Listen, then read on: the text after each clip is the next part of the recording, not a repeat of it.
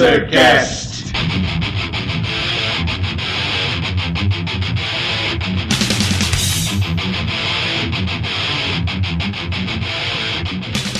Uma grande reverência a você, Mundrunga, disposto a ouvir essa bagaça. Eu sou o Felipe Parra e esse é o Panzercast.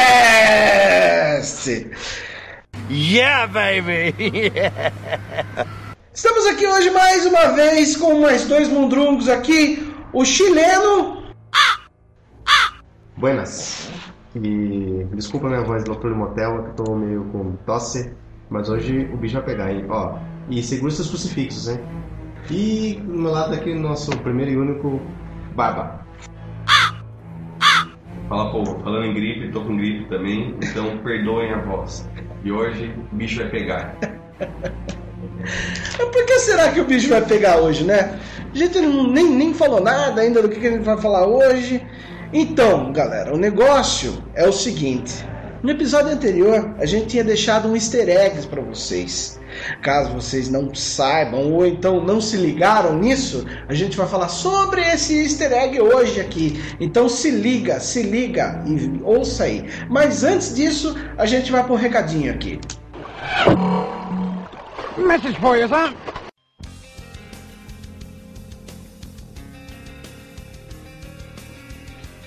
Então, galera, eu, eu tô aqui com o Baba, com o chileno aqui, e vocês podem notar que a gente está sem um membro aqui, né?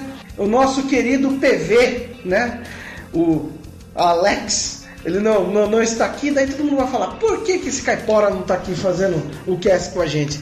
Então, galera, ele foi para Alexia, é, mais intitulada como Irlanda. Tá lá agora, um tempinho, né? A gente vai dar um tempo para ele se estabelecer lá, tudo, né? Como ele mesmo disse, ele vai fazer agora um sucesso na carreira de limpador de latrinas por lá. E quando ele se estabelecer, ele volta aqui fazer um cast com a gente. E tudo de bom pra ele, que dê tudo certo, Alex. Você tá ouvindo essa merda aqui, ó? Tudo de bom pra você, velho. Que essa nova empreitada aí na sua, vida, na sua vida seja excelente. A gente tá torcendo muito por você aqui. E volte o mais rápido possível pra gente tomar uma cerveja junto. Beleza?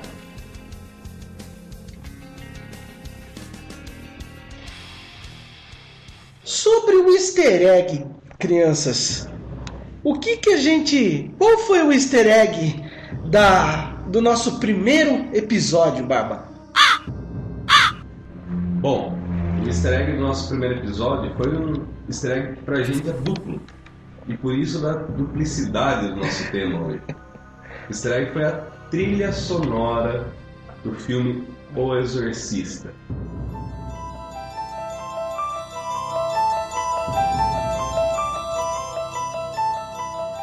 Mas por que a gente se- achou tão importante para merecer um cast isso? Bom, o exorcismo acompanha a vida do nosso planeta há séculos. Quem nunca deve ter ouvido falar de, um, de uma pombagira perdida por aí, ou de ter assistido um certo filme e ter ficado assustado.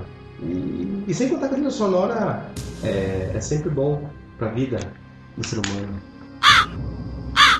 Então, galera, a gente vai falar sobre trilhas sonoras assustadoras e sobre exorcismo, certo? Que, caso vocês não se lembrem do último podcast, ficou faltando uma letra lá, que era a letra E, né? Então, o que acontece? Na trilha sonora, se vocês se ligaram, rolou de fundo o cast inteiro a trilha sonora do Exorcista. Então, por isso a gente vai meter o pé hoje e vamos falar um pouquinho sobre esse mundo obscuro do exorcismo. Então, galera, como, como é foda esse lance de trilha sonora para uns filmes, né? A trilha sonora, ela faz muita diferença. De repente, uma coisa que pode ser assustadora ou engraçada, se ela não tiver com a trilha sonora ali é, ritmada com o negócio, simplesmente não vai. Tem alguns filmes que, me, que precisam muito desse, dessa, desse gancho com a trilha sonora, porque senão não funciona, não adianta. Um mestre em fazer esse tipo de coisa, de colocar uma trilha sonora de acordo com a cena ou com, a, com o clímax, né, vamos dizer assim, do filme, foi o grande gênio Ennio Morricone, italiano, né? Ele fez muita, ele fez muitos filmes de western junto com o Sérgio, Sérgio Leone. É, ele fez muita coisa também, alguns filmes de terror. E, cara, se você for ver bem, ele é um dos primeiros caras a, a conseguir é, encaixar com maestria, vamos dizer assim, a música no seu clima e dar, a, passar para o espectador uma coisa meio tensa ou então uma coisa meio divertida. Ele conseguiu trabalhar isso de uma forma legal, passando sentimentos através da trilha sonora. Por exemplo, se você lembrar de alguma cena de Velho Oeste, provavelmente você vai lembrar disso aqui, ó. Agora, pense num filme de guerra.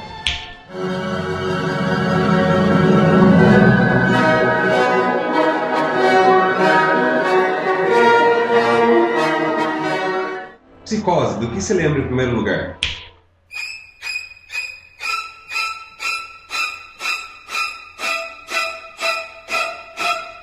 Trilha sonora. Para vocês verem como a coisa é marcante, né? Ela bem casada faz toda a diferença. Para vocês sentirem a importância de uma trilha sonora, no YouTube tem um videozinho do filme Exorcista, só que eles mudaram a trilha sonora e colocaram também algumas risadas, igual do Chaves, assim, em algumas cenas de extremo terror do Exorcista, né?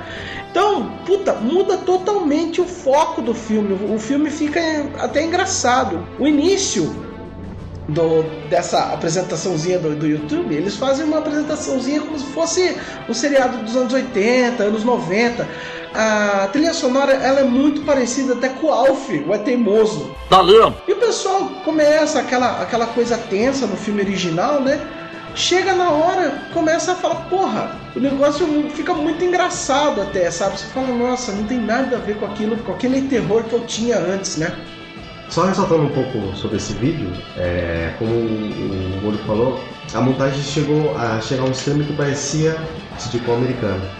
Mas o, o, voltando um pouquinho sobre essa coisa de trilha sonora, existem não só filmes, mas existem também muitos autores muito famosos. O Mo já falou sobre o Ennio Morricone, para nós aqui é, é, o mestre dos mestres, mas existem também é, pessoas como Jerry Goldsmith, temos o John Williams, Danny Elfman. Danny Elfman, que, pra quem não sabe, foi vocalista do, do Boyle e é parceiro do tão amado diado é, Tim Burton. Hard Shore. Ah, lembrei de outros aqui também, que não são nem, nem autores de trilha sonora, assim, seria uma banda mesmo, o Goblin. É uma banda italiana de metal progressivo, metal progressivo não, de rock progressivo. Eles junto, junto com o Dario Argento, eles fizeram a trilha sonora do filme Suspiria do Dario Argento, que para mim é um clássico dos filmes de terror, tá no meu top 3 com certeza. Temos também o Nino Rota. Nino Rota, ele fez o Poderoso Chefão, a trilha sonora. Ele misturou o jazz é, neapolitano com melodia siciliana, todo aquele trompete, melodia siciliana. Você não consegue pensar em, no tema máfia sem lembrar da, da música do, do Poderoso Chefão. Além do que também, mudando um pouco de, pra, de, de filmes para desenho, tem algumas trilhas sonoras e temas feitos por Chuck Levy. Ele não é muito conhecido. A galera fala, porra, mas quem que é Chuck Levy? Chuck Levy nada mais nada menos fez temas de desenhos fodas dos anos 80, como Polyposition, Jace, Pupples, a nossa turma, Dinosaurs. Então, quer dizer, é uma infinidade de coisas assim que o cara tem no currículo. Get along, gang, get along, gang. Nossa turma, um bagulho fantástico aquele nossa turma. É, só pra vocês, pra quem não for familiarizado, pegar mais ou menos o, o que, que a gente tá falando da importância de, de alguns autores de trilha. Jerry Goldsmith, ele tem A Profecia, Alien, Vamos programar tá? Poltergeist. E daí pra frente, cara, é só alegria. A Múmia, 13 terceiro Guerreiro, que é uma, uma trilha que eu particularmente amo. Daí nós podemos pular pra Hard Shore depois. Teve Senhor dos Anéis, Scanners, Videodrome, A Mosca. Toda uma história, uma parceria com o David Cronenberg. Só ressaltando também outro filme também que muita, muita pessoa deve adorar, que é o Conan com o nosso querido amado Arnold Schwarzenegger, né? Que, que, é do, que é do grego. Basil Polidores. Que, pô, quem não escuta aquela música e começa a ver a. rever o filme, só aquele início, é muito bom. E um adendo só, a nossa turma é uma bosta.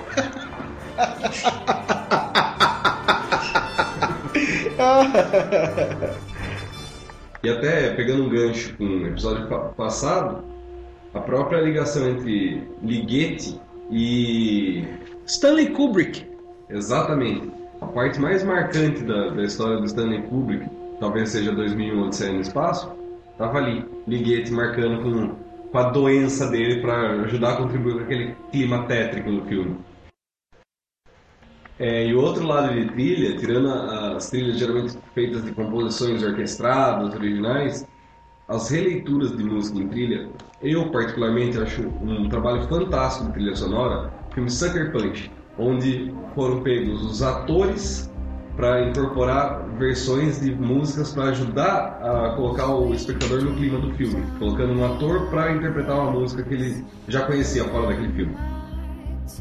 Como vocês citaram é, filmes e, e, e- e desenhos animados, bom, vamos ter que lembrar também do videogame também. E até então, qualquer videogame de sucesso tem a sua música é, inicial. Pode ser desde o Super Mario até o Skyrim. E sem contar que nessa coisa do, de ter sucesso, as sonoras de jogos de videogame, existe também a sua, como você falou de uma releitura, existem as suas homenagens. Então no YouTube tem um monte de, de homenagens, pode ser, é, sei lá, versões da capela de fase do, do Mega Man, ah, uma nova roupagem de uma música do Skyrim, ou até, sei lá, ah, fazer um, um, um, um curta-metragem com algumas cenas do, do jogo Red Dead Redemption. Então a trilha sonora está em tudo quanto é lugar. Até aproveitando essa, esse assunto de trilha sonora em jogo, hoje em dia é tido como um dos mercados mais férteis para compositor erudito. Talvez hoje em dia o único mercado realmente fértil, não posso ser usado esse termo. E com o avanço da tecnologia, queira ou não queira, né, galera? Porra, antes a galera tinha pra compor em 8 bits lá uma musiquinha e os caras conseguiam fazer milagre com aquilo. 16 bits é a mesma coisa. Hoje em dia, se você pegar uma trilha sonora, por exemplo, do Red Dead Redemption que o chileno falou, puta que eu pariu, o negócio é digno de um filme de Hollywood mesmo, sabe? Então, quer dizer, o videogame é, ele já é um mercado muito foda pau a pau com o cinema hollywoodiano, né? E as trilhas sonoras estão indo pro mesmo caminho. Só para fechar esse assunto, eu acho que trilha sonora é uma coisa que se tornou tão presente, embora é, em segundo plano, assim, não é uma coisa que você percebe de primeira trilha sonora, ela sempre está num plano de fundo. Mas é uma coisa tão presente que até a música é influenciada por trilhas sonoras. Por exemplo, uma banda que até a gente comentava há pouco entre nós antes de começar a gravação. Borgir. Eu não vejo mais Borgir como uma banda, e sim como uma trilha sonora. Parece trilha sonora do filme o tempo todo. Barba, nessa pegada mesmo, o próprio Cradlefield, ele se inspirou. É, o Cradlefield é uma banda de black metal, não é bem black metal, né? É uma banda, vamos dizer assim, no metal mais obscuro. Trilha sonora metal, soundtrack metal. Exato, é soundtrack metal. Por quê? Porque os caras se inspiraram nos filmes de Drácula da Hammer. E deu no que deu. Hoje em dia a gente tem o Cradlefield aí fazendo um, um som meio gótico, dessa pegada assim, por causa dessa influência deles. Ou até mesmo se for pra nojeira, Impetigo. Na década de 90 começou a fazer um, um lance de misturar cenas de, de filme trash com a música deles. Exato, exatamente. E nessa pegada, assim, você pode pegar um monte de banda extrema, assim, que você vai ver lá um pedacinho de um filme, né? Por exemplo, o Mortician também faz muito disso, né? Al- Algumas bandas de grind também fazem, né? Só para reforçar o, o momento pornográfico, é, tem bandas como da Espanha, é, Machetaço, que usa muito isso, é, também que é espanhol, a Flash Guide que fez um filme em homenagem ao, ao filme do, do Peter Jackson, é, Bad Taste, sensacional e mexe não só com cenas do filme, como um pedaço da trilha sonora do filme também. falando dessas bandas escrotonas assim brasileiras, o próprio Flash Grinder, ele fez parte de uma trilha sonora de um filme independente do nosso amigo Peter Barstow, é, da Canibal Produções, né? Então ele sempre pega essas bandas mais extremas assim e coloca nos filmes dele como trilha sonora. Então, já que a gente estava falando de trilha sonora e era precisamente do começo trilha sonora de Exorcismo, seu, do Exorcista, né? Do filme Exorcista, a gente vai falar um pouco do filme Exorcista e essa coisa de, de possessão. Esse gênero que ele criou. Exato, é um gênero diferenciado. Boa, Barba, o Exorcismo. Não é muito bom assim ultimamente, mas ele criou várias coisas interessantes. Por que, que o, hoje em dia ele não é tão bom? Porque sempre cai para mesmice do exorcista, né? Todo mundo quer fazer um novo exorcista e não vai, não, não vai ter a mesma repercussão que o exorcista teve por causa da época, por causa do choque. Acho que até para ligar os dois assuntos, a trilha sonora do exorcista só só dando uma pequena pincelada antes de entrar no assunto exorcismo de vez. Por que, em grande parte, o Exorcista foi o que foi? Pela trilha sonora. A trilha sonora do Exorcista, quem não conhece Fusse, tente ver a coisa a respeito, porque é fantástica. Para a época, foi um trabalho que hoje em dia tentam fazer igual ainda. Muita, muito uso de, de ruído eletrônico, é, mesclarem a voz da Regan com porcos, caixa de abelha, vocês se ligarem aí, galera, procura o disco Tubular Bells do Michael Field, que foi ele que fez essa trilha sonora do Exorcista. A trilha sonora do Exorcista foi feita por um cara chamado Jack Nietzsche. Ele usou é, como tema e como base da trilha sonora o disco Tubular Bells Exorcista. Só que ele carregou isso de ruído eletrônico o tempo todo. Olha só, disso, disso realmente eu não sabia. Não sabia. Eu pensei que eles tinham. Foi o Michael Field que tinha feito. Mas enfim, como o Exorcista foi um filme top para a época, hoje em dia todo mundo quer fazer um novo Exorcista para chocar a galera e ser um novo clássico. O que não adianta. Não tem cabimento, sabe? Os, o mundo é diferente hoje. Aquele mundo que se chocou com o Exorcista não se choca mais hoje com é, a mesma fórmula, né? Uma das fórmulas mais ridículas que eu acho é a maldita frase baseado em fatos reais.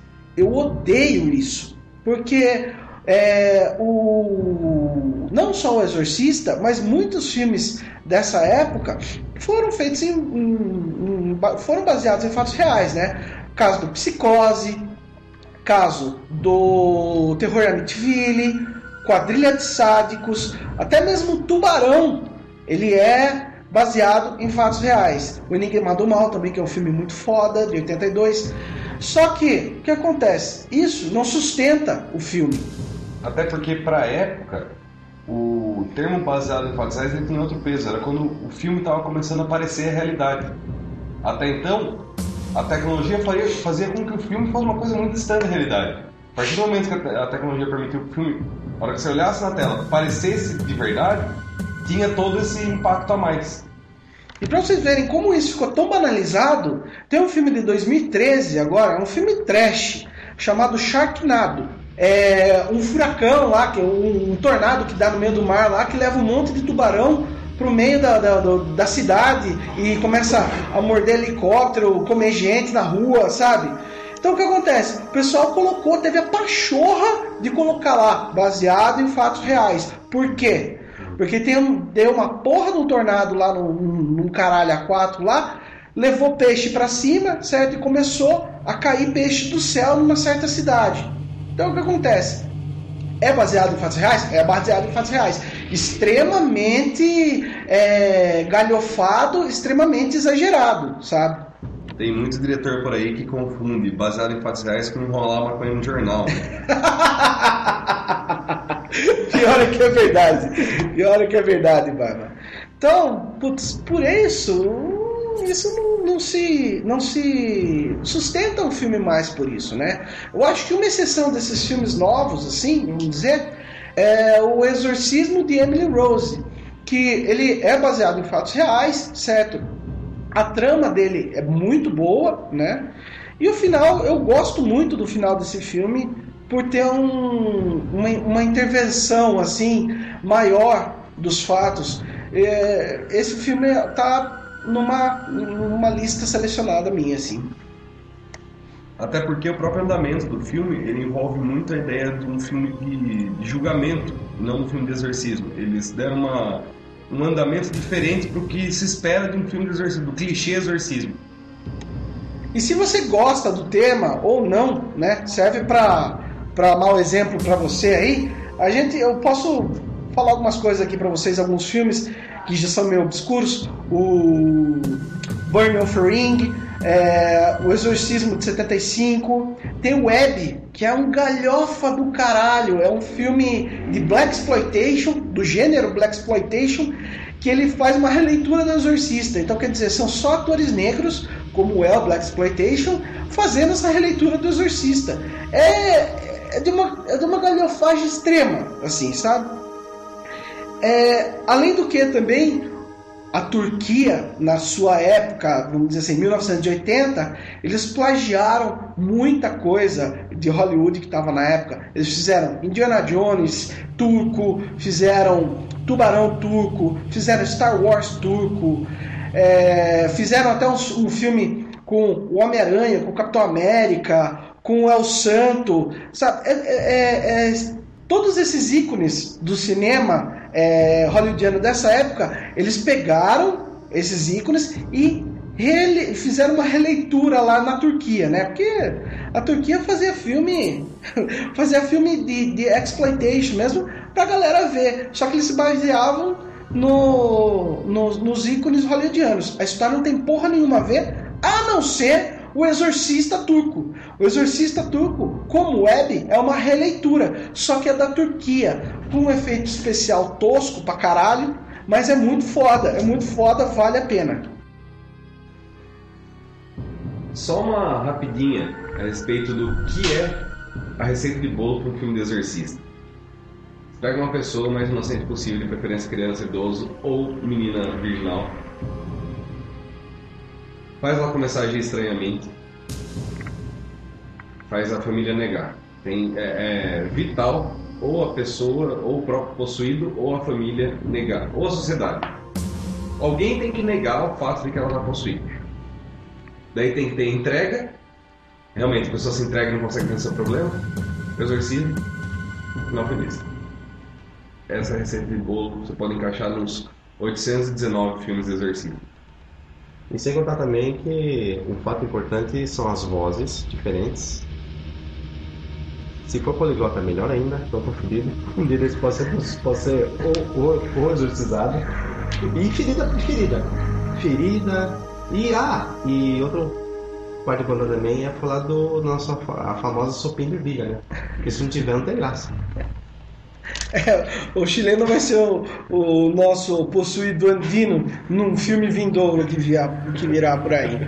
Mas realmente é isso é uma, mais uma vez eu falo, é um exagero em relação ao que é realmente o exorcismo, né? O exorcismo ele é uma coisa séria para a Igreja Católica e claro que Hollywood não vai perder esse esse naco do bolo aí, né? Para fazer uma coisa muito mais exagerada e mexer com o psicológico dos seres humanos, de nós, né? Para mim, se você quer assistir um filme de exorcismo, assista Haxan um filme sueco da década de 20. É, a ideia principal do filme é em cima de um livro chamado Malleus Maleficarum, o Martelo das Bruxas. Era um guia inquisitório de, de caça-bruxas. Esse filme, na década de 20 do século 20, ou seja, há quase 100 anos atrás, fazia um paralelo entre os casos de possessão da Idade Média e problemas mentais uma, uma receita que até hoje é usada para filme de exorcismo que não quer dar o braço torcer, que é o filme de exorcismo. Então, voltando aí no tema Exorcista, né? O filme ele foi baseado num livro, né? É, com o mesmo nome do William Peter Blatty, que ele ficou conhecendo um caso que aconteceu ficou sabendo também no, que o padre é, em questão, o padre Halloran, é, fez um. Ele fez um exorcismo no menino que estava possuído pelo demônio, né? E essa história se tornou de base para o livro e tornou essa saga tão famosa que a gente conhece hoje. E será que esse livro foi importante? Bom, no Brasil ele foi lançado em 1972. Com a renda, com o lucro dele, conseguindo fazer um negocinho chamado Dicionário Aurélio. Caralho, né, cara? Pra você ver que viagem, né? Antes o pessoal ali não entendia porra nenhuma. Aí fizeram Aurélio primeiro, pra depois o pessoal ler o Exorcista. Então, queridos amados amiguinhos, agradeço não só o Exorcista, como o Pazuzu. Se fosse ele, vocês teriam, teriam, teriam comido o pão de amassou nessas provas de português. O Gordo falou sobre alguns filmes é, galhofa, farofão aí. Eu quero destacar um canal no YouTube chamado Vice, que ele fala sobre política, é, é, comportamento. Você pode achar até uma revista com o mesmo nome, tem Tumblr, tem, tem website, tem blog. É, para quem quer saber coisas diferentes do mundo, é a, é a pedida. E nele, você vai encontrar dois links sobre exorcismo checheno. Bom, mas é mas eu quero destacar as adolescentes exorcistas. Tá? São três mocinhas, gatinhas, gatinhas por sinal. É, uma chama-se Brian Larson, que é filha do pastor é, Bob Larson, um, um televangelista reverendo frustrado, tentou ganhar grana, mas não deu nada. Agora está apostando nisso, nesse, nesse exorcismo teen, é, teen né, junto com as amigas Teses e Savannah Sherbecker. Nossa, Savannah, nome de, de prostituta. Mas, é, e o legal é que estão fazendo um maior sucesso no leste europeu. É, Lituânia, Ucrânia, e até engraçado que, como até o Gordo comentou numa conversa em off aqui, que são países ortodoxos, mas é, onde eles têm essa crença real é, nesses rituais, né, para tentar tirar o, o, o demônio do corpo mesmo.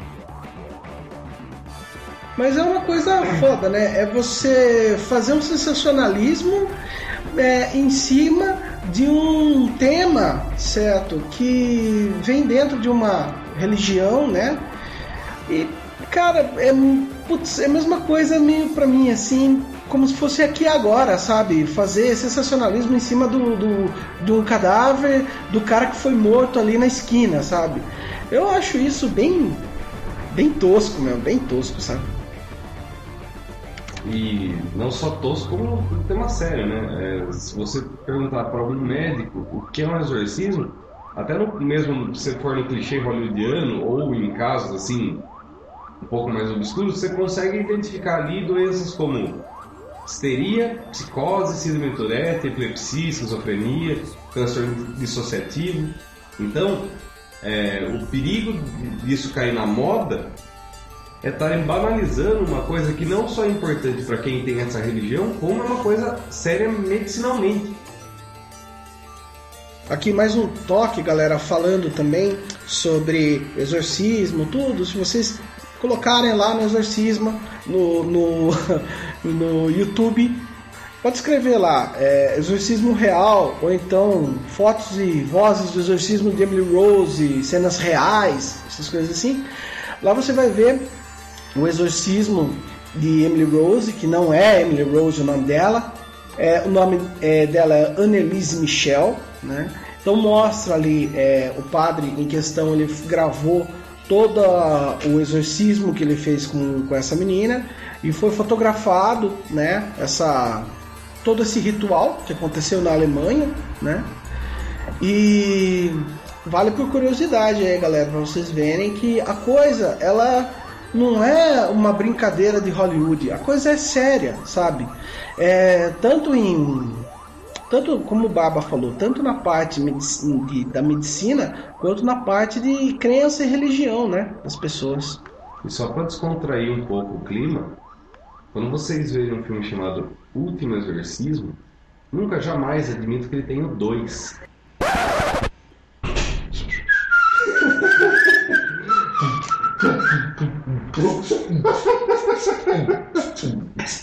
In the house, in the night, na República. Sexta-feira é dia de fazer cerveja. Maurício Barba, eu vou estar representando aqui o Alex. Que merda, pra merda só falta mosca. o bolo. O rap da breja. The end of the beginning.